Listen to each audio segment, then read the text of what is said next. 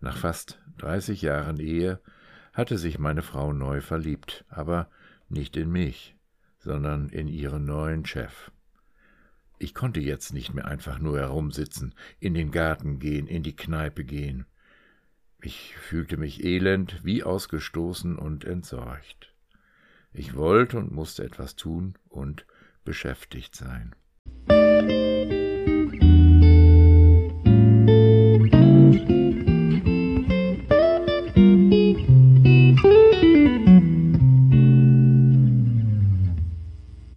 Hallo und herzlich willkommen auf dem Podcast Burkhards Radetappen. Auf meinem Podcast geht es um Radreiseberichte sowie Geschichten und Themen rund um das Radfahren. In dieser Folge jedoch berichte ich neben der Radtour insbesondere um meine persönliche Verarbeitung von Erlebtem, um das Wegstampfen von Gefühlen, Enttäuschung, Ratlosigkeit, ein ganz anderes Gefühl als sonst auf meinen Touren, aber hört selbst.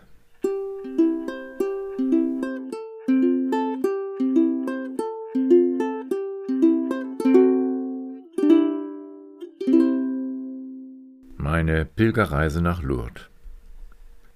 Eine Radtour, auch eine mehrtägige, ist wahrhaftig nicht immer eine Pilgerreise. Unter Pilgern verstehe ich zur Ruhe kommen, nachdenken, Einvernehmen und Klarheit mit sich selbst, vielleicht auch zu Gott finden, Einvernehmen suchen mit seinen Grundsätzen und Ideen. Das alles war meine Reise nach Lourdes zunächst einmal nicht. Vielmehr musste ich etwas verarbeiten und wegstampfen. Mit jeder Kurbelumdrehung wollte ich ein Stück Wut, Aggression, Trauer und Enttäuschung verarbeiten. Nach fast dreißig Jahren Ehe hatte sich meine Frau neu verliebt, aber nicht in mich, sondern in ihren neuen Chef. Ich konnte jetzt nicht mehr einfach nur herumsitzen, in den Garten gehen, in die Kneipe gehen. Ich fühlte mich elend, wie ausgestoßen und entsorgt. Ich wollte und musste etwas tun und beschäftigt sein. Und so habe ich innerhalb von wenigen Tagen einen ursprünglich mit meiner Frau geplanten Radurlaub abgesagt und dieses ungeplant entstandene Zeitfenster neu füllen müssen. Jetzt kam alles sehr spontan, mit wenig Vorbereitung und mit einem Kloß im Hals. Aber ich hatte ein Ziel. Lourdes. Eigentlich hatte meine Frau und ich eine Radtour ins Elsass geplant. Schon früh im Sommer hatten wir ein Quartierfest gemacht und freuten uns auf eine kulinarische Elsass-Erkundung mit dem Rad. Aber alles kam anders. Die Reise zerschlug sich sehr kurzfristig und aus einer gemeinsamen Reise wurde jetzt nichts mehr. Was sollte ich jetzt machen? Der Urlaub mit meinen Kollegen war abgesprochen. Ich brauchte Urlaub jetzt erst recht. Ich brauchte Zeit zum Nachdenken und ich musste mir über mein Leben, meine Zukunft und meine Familie Gedanken machen. Ich brauchte Orientierung und ein Ziel. Eine Radtour ganz alleine erschien für mich als die Möglichkeit, all dies miteinander zu verbinden. Ich erinnerte mich an eine Soldatenwallfahrt nach Lourdes in Südfrankreich am Rande der Pyrenäen vor vielen Jahren. Während meiner Marinezeit hatte ich damals eine emotionale und intensive Zeit in Lourdes erlebt und mir damals vorgenommen, noch einmal alleine nach Lourdes zurückzukommen. Jetzt schien die Zeit gekommen. Ich packte meine Packliste systematisch, ohne viel nachzudenken, am Tag vor meiner Abreise. Ich werde schon irgendwie ankommen, ging es mir durch den Kopf, und ich habe auch keinen Kopf für solche Details. Zur ersten Vorbereitung und später zur Navigation während der Reise nutzte ich lediglich eine vielleicht 20 Jahre alte Fahrradautokarte und ein Navigationsgerät. Ich suchte mir jetzt jeden Tag ein Ziel in etwa 200 bis 300 Kilometer aus und gab dieses Ziel in mein Navi ein. Nachdem sich das Navi orientiert hatte, gab es mir mehrere Varianten vor. Eine normale, eine touristisch attraktive und eine schnelle bzw. direkte Variante. Danach konnte ich mich entscheiden und folgte dann der Navigation auf dem Gerät. Die größte Schwierigkeit bestand darin, sich unbedingt auf das Gerät zu verlassen und nicht spontan der immer wieder präsenten Autobeschilderung zu folgen. Anfangs passierte es mir öfters, dass ein Straßenschild am Wegesrand mit einer vermeintlich direkten Streckenführung mich veranlasste, von meiner auf dem Navi ausgewählten Radstrecke abzukommen und der Autobeschilderung zu folgen. Regelmäßig stand ich kurz danach dann vor einer Schnellstraße oder einem Autobahnzubringer. Und so formierte sich letztlich eine Gesamtstrecke von 1824,34 Kilometer, aufgeteilt auf neun Fahrtage. Die maximale Geschwindigkeit betrug sogar 78,4 Kilometer. Ich gebe zu, es ging leicht bergab. Es war inzwischen September geworden. Im Nachhinein ein total geeigneter Monat für solch eine Unternehmung. Die Campingplätze waren fast immer wie leer gefegt, es war noch sommerliches Wetter und kein Urlaubsverkehr mehr auf den Straßen. Aber hört selbst. Mein Französisch ist wahrhaftig nicht das Beste. Ich hoffe, ich spreche im Laufe meiner Geschichte die französischen Orte einigermaßen verständlich aus. Sonntag, den 6. September.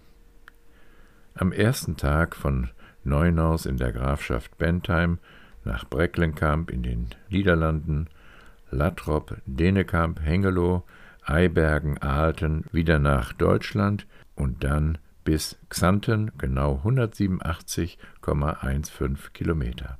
Der Start erfolgte um 8.30 Uhr und angekommen war ich um 18 Uhr. Mit meinem schwarzen, extrem reisetauglichen Nazca Pioneer Liegerad mit zwei 26er Laufrädern überquerte ich die Grenze zu den Niederlanden. Mein Heimatort Neunaus befindet sich in einer Ausbuchtung in die Niederlande nur wenige Kilometer von der deutsch-niederländischen Staatsgrenze entfernt. Als Radfahrer nimmt man den Grenzverlauf häufig nicht einmal wahr. Gegen 18 Uhr, der direkte Weg führte jetzt wieder durch Deutschland, fand ich vor den Toren von Xanten einen kleinen Wohnwagenstellplatz. Nach fast 180 Kilometern in den Beinen war die Pause sehr willkommen. Nach einer großen Pizza und zwei bis drei Bieren fiel ich in einen richtigen Tiefschlaf. Über Tag hatte ich genügend Zeit gehabt, um über meine beschissene Situation nachzudenken. Manchmal habe ich gemerkt, dass ich wie im Tran und wie selbstverständlich fast unkonzentriert vor mich hinfuhr. Meine Beine wirbelten, ja verwirbelten meine ganzen Gedanken und Gefühle, die ich mit mir herumschleppte. Dienstag, den 7. Februar von Xanten nach Venlo in den Niederlanden, Maastricht und ins belgische Lüttich. Insgesamt 206,23 Kilometer. Mein Schutzengel und ein Fahrradreparateur kamen mir zu Hilfe. An diesem Tag musste ich mich erst noch an die Campingroutine gewöhnen. Ich hatte mir vorgenommen, pünktlich um sieben Uhr aufzustehen, um schon früh auf die Piste zu kommen. Trotzdem vergingen annähernd zwei Stunden, bis ich auf dem Rad saß bzw. lag. Kaffee kochen, Brote schmieren, Zelt abbauen und das Rad zu beladen ging mir zu Anfang dieser Reise noch nicht so leicht von der Hand. Relativ schnell überquerte ich bei Venlo wiederum die deutsch-niederländische Grenze. Das Radfahren in den Niederlanden war sehr angenehm, die Radwege waren gut ausgebaut und ich fuhr sehr entspannt. Ich hatte Zeit für mich, meine Sorgen und meine Gedanken. Was war eigentlich nur passiert? Wie geht es nur weiter? Meine Gedanken kreiselten ungeordnet in mir und ich spürte die Anstrengung in meinen Beinen überhaupt nicht. In Maastricht traf ich auf einen anderen, ebenfalls älteren Radfahrer, der alleine von Kiel nach Brüssel radelte. Er war in meinem Alter und erklärte mir, dass er sich fast in jedem Jahr einmal auf eine mehrtägige Reise machte, um von seinem hektischen Job herunterzufahren. Ich konnte ihn gut verstehen und wir fuhren ein Stück gemeinsam weiter.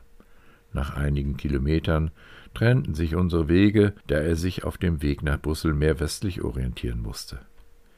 Ich hätte mich noch gerne mit ihm weiter austauschen wollen, aber ich war komischerweise auch froh, mich wieder auf meine eigenen Gedanken einzulassen. Ich war bei gutem Wetter schon nahezu 200 Kilometer gefahren, als ich in Lüttich in einen breiten, mehrspurigen Kreisverkehr einbuch. Plötzlich bemerkte ich, wie mich ein riesiges, dunkles Auto vor sich herschob. Der Fahrer schaute nach links an mir vorbei, um sich innerhalb des Kreisverkehrs auf die innere Spur zu schieben, erhöhte seine Geschwindigkeit und nahm mich als Radfahrer in diesem Gewusel gar nicht wahr.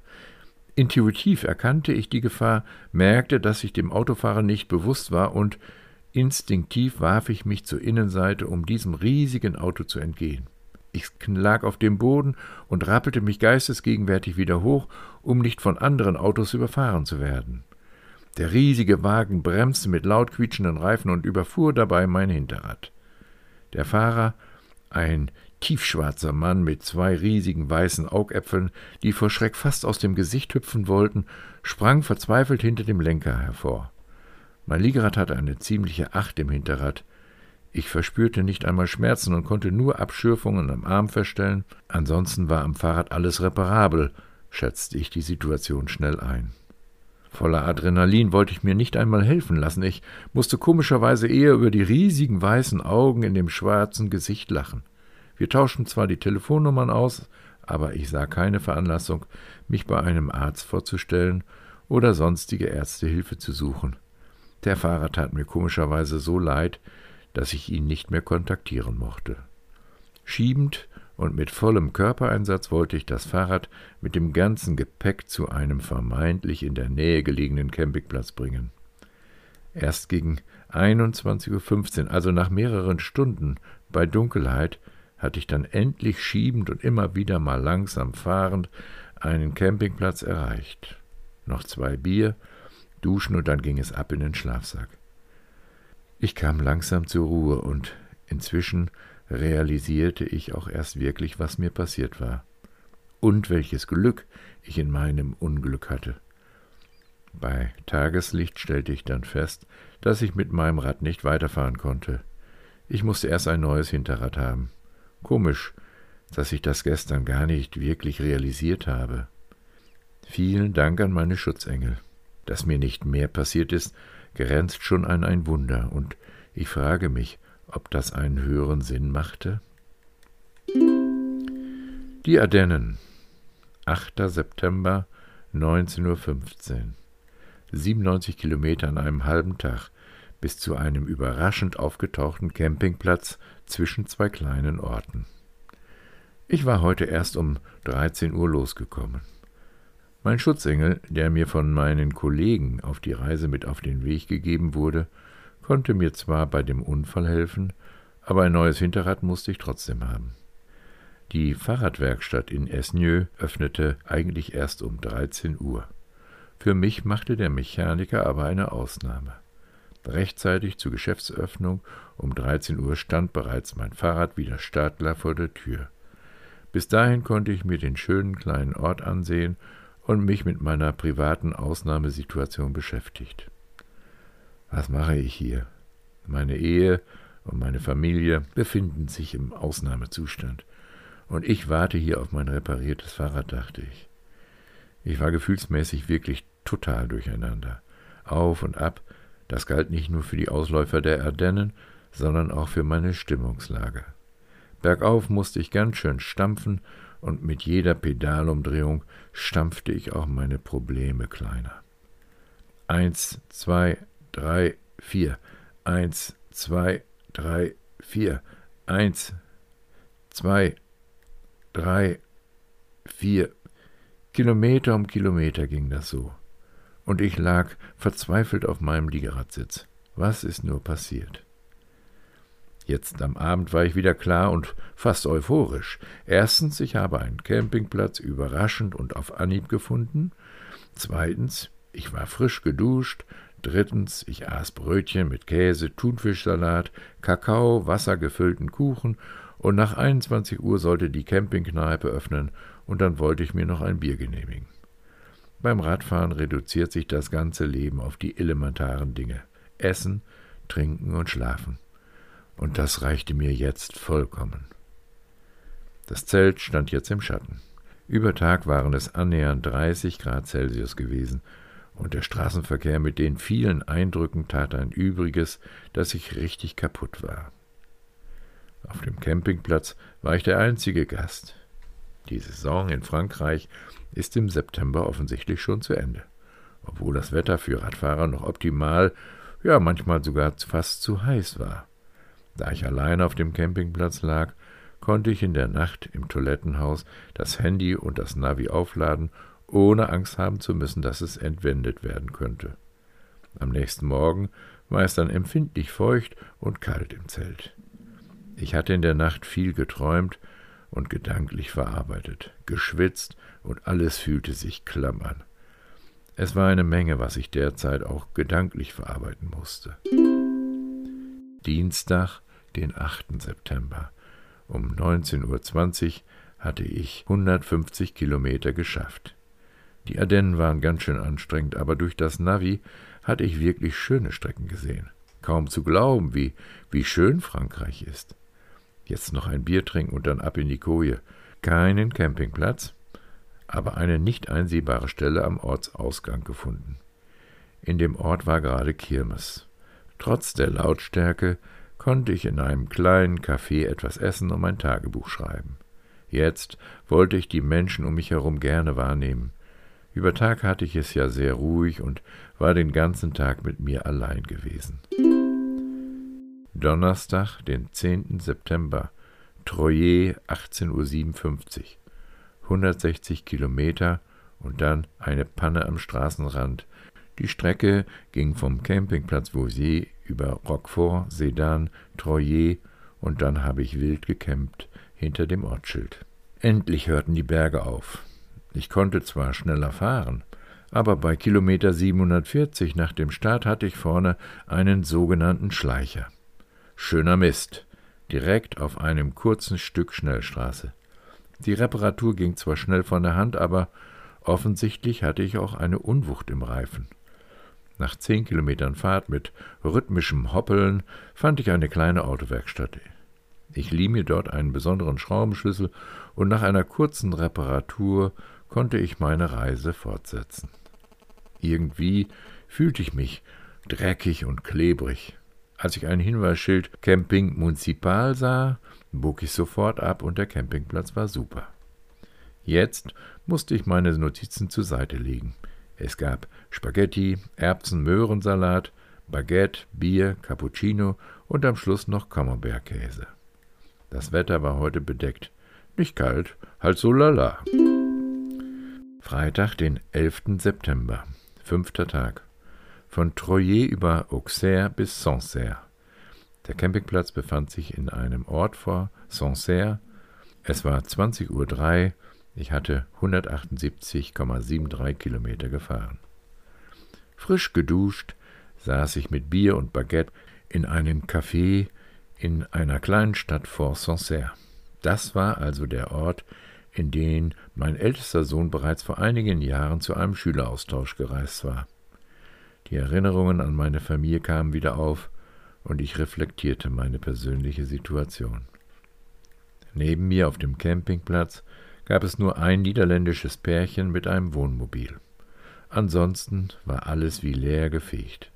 Niederländer findet man an allen Ecken dieser Welt auf den Campingplätzen. Für mich ist Niederländisch eine Sprache, die ich gut verstehe und einigermaßen gut sprechen kann. Insofern war ich sehr zufrieden, als ich mich mit den beiden Campern unterhalten konnte und deutlich sicherer kommunizieren konnte als auf Französisch. Endlich mal wieder eine vernünftige Sprache sprechen, dachte ich. Hier war es immer noch sehr sommerlich über Tag, herrliches Wetter. Dabei war es nicht zu heiß, und jetzt saß ich im leichten Pullover auf dem Marktplatz, die Sonne im Gesicht und genoss den Abend. Die Küche eines Restaurants war geschlossen, aber in einem Café gegenüber gab es noch belegte Baguette. Ich trank das zweite Bier. Was hatte ich für einen Durst nach 178 Kilometern? Das Navi war super. Immer wenn ich danach fuhr, erlebte ich Radfahren mit ganz anderen Augen. Kleine Sträßchen, landwirtschaftliche Wege. Ohne Navi hätte ich die Wege kaum gefunden. Und wenn man sich darauf verlässt, kam ich auch gut an.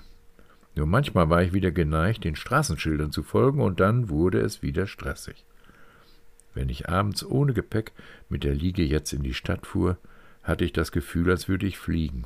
Ohne die 30 Kilogramm Gepäck veränderte sich das Fahrgefühl schon enorm. Jetzt saß ich in einem kleinen Restaurant, ich gönnte mir das erste Glas Wein auf dieser Reise. Es war lecker und gemütlich. Im Laufe des Abends musste ich den anderen Gästen noch viele Fragen zum Liegerad beantworten. Laut Navi noch 533 Kilometer bis nach Lourdes. Das war zu schaffen, wenn kein weiteres Unglück passieren würde. Samstag, den 12. September, 157 Kilometer vom Camping Sancerre über Bourges bis nach Limoges. Ich saß im Zelt. Angenehmes Wetter.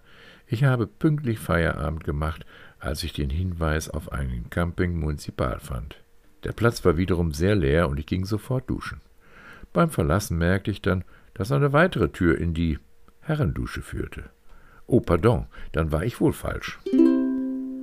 Ich fuhr mit dem Liegerad in die nahe Stadt und fand eine alte Scheune ohne Seitenwände mitten in der Stadt.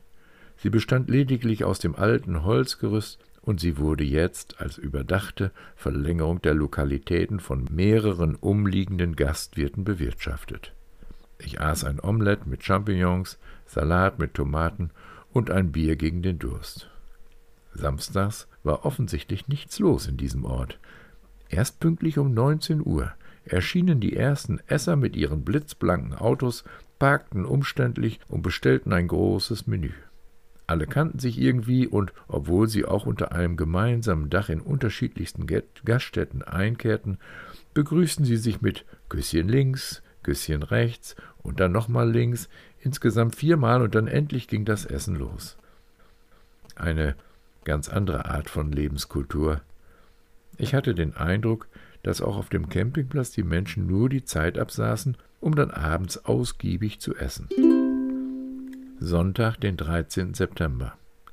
19.47 Uhr. Es ging wieder über 162 Kilometer auf und ab. Ein Sonntag in Frankreich war für Radler nicht so schön. Alle Geschäfte und Lokale waren geschlossen. Ich hatte über Tag ganz heftig mit der Strecke zu kämpfen. Ich durchfuhr zwar sehr reizvolle Landschaften, aber den ganzen Tag ging es nur auf und ab. Ich hatte viel Zeit für mich, meine Gedanken an mein Zuhause, meine Familie. Die Haut spannte sehr nach dem Duschen. Ich hatte offensichtlich viel Sonne bekommen. Auf dem Campingplatz war ich wieder einmal der letzte Gast. Nur ein weiteres niederländisches Paar parkte wiederum mit einem Wohnwagen auf dem riesigen Gelände. Das Büro des Campingplatzes war schon nicht mehr besetzt. In der Stadt gab es noch eine Pizza mit Cola und Heinekenbier auf einer Parkbank. Alle anderen Kneipen und Lokale waren am Sonntag geschlossen. Die Städte waren heute wie ausgestorben. Ich wollte mich schon bald in den Schlafsack packen und richtig ausschlafen. Ich war abends immer, Gott sei Dank, richtig kaputt und konnte daher auch gut schlafen, aber das hatte ich mir in der jetzigen privaten Situation gewünscht. Über Tag habe ich mir genug den Kopf über meine Situation zermartert. Ich freute mich auf den nächsten Morgen, auf den obligatorischen heißen, leckeren Kakao. Das sind jetzt meine kleinen Freuden.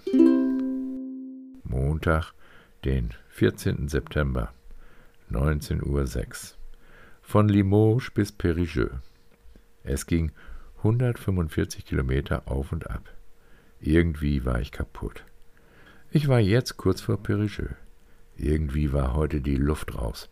Ich hörte auf mein Bauchgefühl und steuerte rechtzeitig einen Campingplatz an. Der Platz wurde bewirtschaftet von einer jungen niederländischen Besitzerin mit ihrem französischen Mann. Sprachlich kam mir das sehr gelegen, und als abends noch ihre Eltern aus der Nähe von Groningen, nämlich aus Roden, zu Besuch kamen, fühlte ich mich schon fast wie zu Hause. Schon früh am Nachmittag hatte ich mir unterwegs bei einem Lidl-Supermarkt einen Salat besorgt. Baguette und Käse hatte ich noch, und so wollte ich heute früher schlafen und morgen ausgeruht die Kilometer wieder einholen. Vor übermorgen werde ich voraussichtlich nicht in Lourdes ankommen. Es zieht sich, und die Ausläufer der Pyrenäen sind noch nicht einmal in Sicht. Immer, wenn ich nach dem Navi fuhr, erlebte ich ausgeprägte Urlaubsatmosphäre. Aber ich hatte auch manchmal das Gefühl, nicht immer so viel Kilometer zu schaffen, wie ich wollte. Vielleicht lag das aber auch an dem Abgleich mit meiner inzwischen 20 Jahre alten Frankreich-Autokarte, auf der sich die großen Orte deutlich näher aneinander reihten als auf meinem Navi. Der Campingplatz lag mitten im Wald. Bis gestern war es noch sehr warm. In der letzten Nacht hatte es sich empfindlich abgekühlt und es wehte ein starker Wind aus Nord-Nordost. Trotzdem merkte ich viel Sonne im Gesicht und auf den Beinen.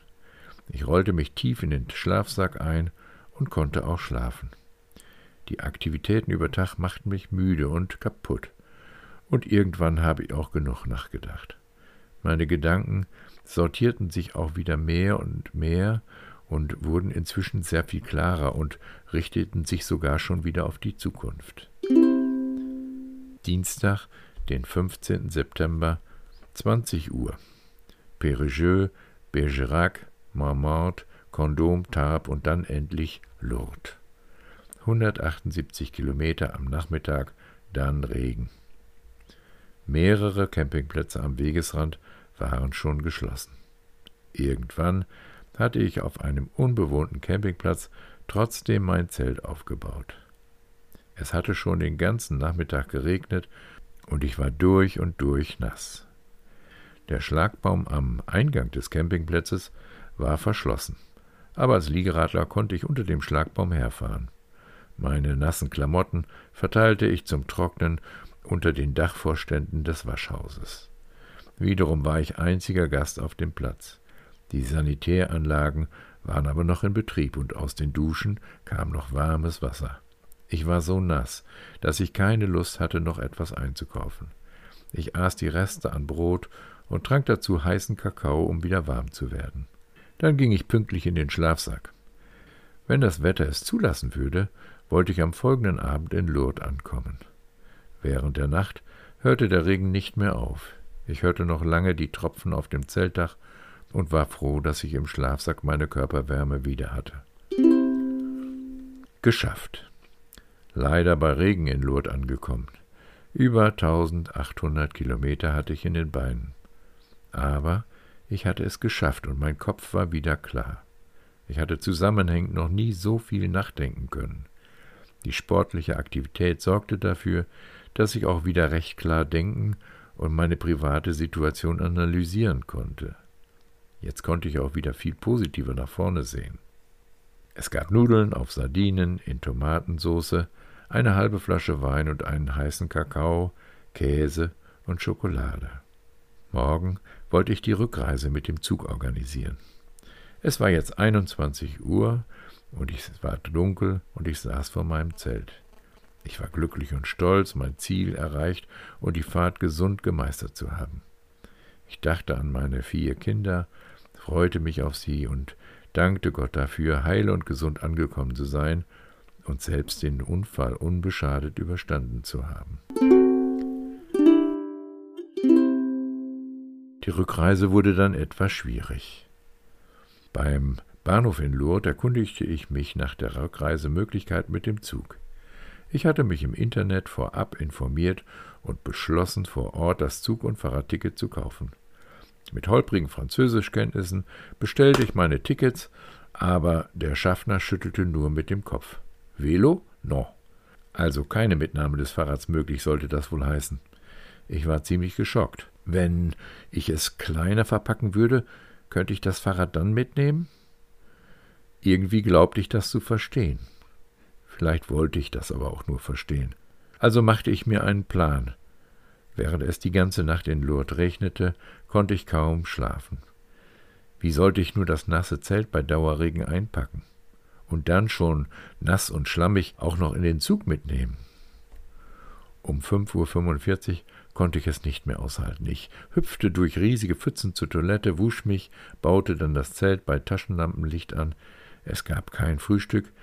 Im Zug gönnte ich mir dann, trotz des überzogenen Preises, noch ein Baguette und eine Cola. Am Bahnhof musste ich in Windeseile unter den Augen staunender Lourdes-Pilger das Fahrrad transporttauglich verpacken. Wenn ich es jetzt hochkant nahm, sah es aus wie eine etwas zu groß geratene Golfausrüstung.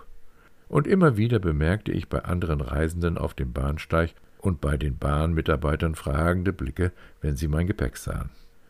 Der Schaffner stutzte nicht schlecht, als er mich mit meinem riesigen Gepäckstück in den soeben eingelaufenen Hochgeschwindigkeitszug einsteigen sah. Est ce un vélo? fragte er. No, un recumbent, antwortete ich dreist. Und die Tatsache, dass der französische Bahnbeamte kein Englisch verstand, erlaubte es mir, mein recumbent, auf Deutsch Liegerad, im Gang des französischen TGV zu platzieren. Es hatte geklappt. Um 7.45 Uhr saß ich im richtigen TGV und jagte mit Höchstgeschwindigkeit in Richtung Paris. Ich erreichte den Bahnhof Gare Montparnasse und musste dann innerhalb einer Stunde meine Anschlussverbindung vom Bahnhof Gare du Nord erreichen.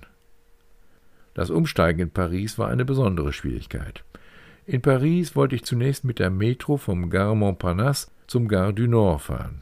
Aber mit dem Velo durfte ich nicht in die Metro einsteigen. Ich hatte alles versucht, keine Chance, und jetzt steckte ich bei diesem Versuch mit dem riesigen Gepäck auch noch im Drehkreuz der Metro fest. Ein Servicemitarbeiter der U-Bahn-Gesellschaft musste mich erst befreien, und dann konnte ich weitere Versuche starten. Mit dem Bus war es ebenfalls unmöglich. Der Busfahrer winkte mir schon gleich ab, als ich nur Kurs auf seinen Bus nahm. Alle Versuche, einen Taxifahrer zu überreden, scheiterten zunächst. Erst als ich behauptete, dass ich privat ein gleiches Auto für den Radtransport nutzte, konnte ich einen Taxifahrer überreden. Für 15 Euro brachte er mich dann zum Gare du Nord. Ich hatte es geschafft. Mit dem Fahrrad hätte ich zwar genauso schnell die Distanz geschafft, aber das Ein- und Auspacken hätte ein Vielfaches an Zeit benötigt und der Zug wäre ohne mich gefahren.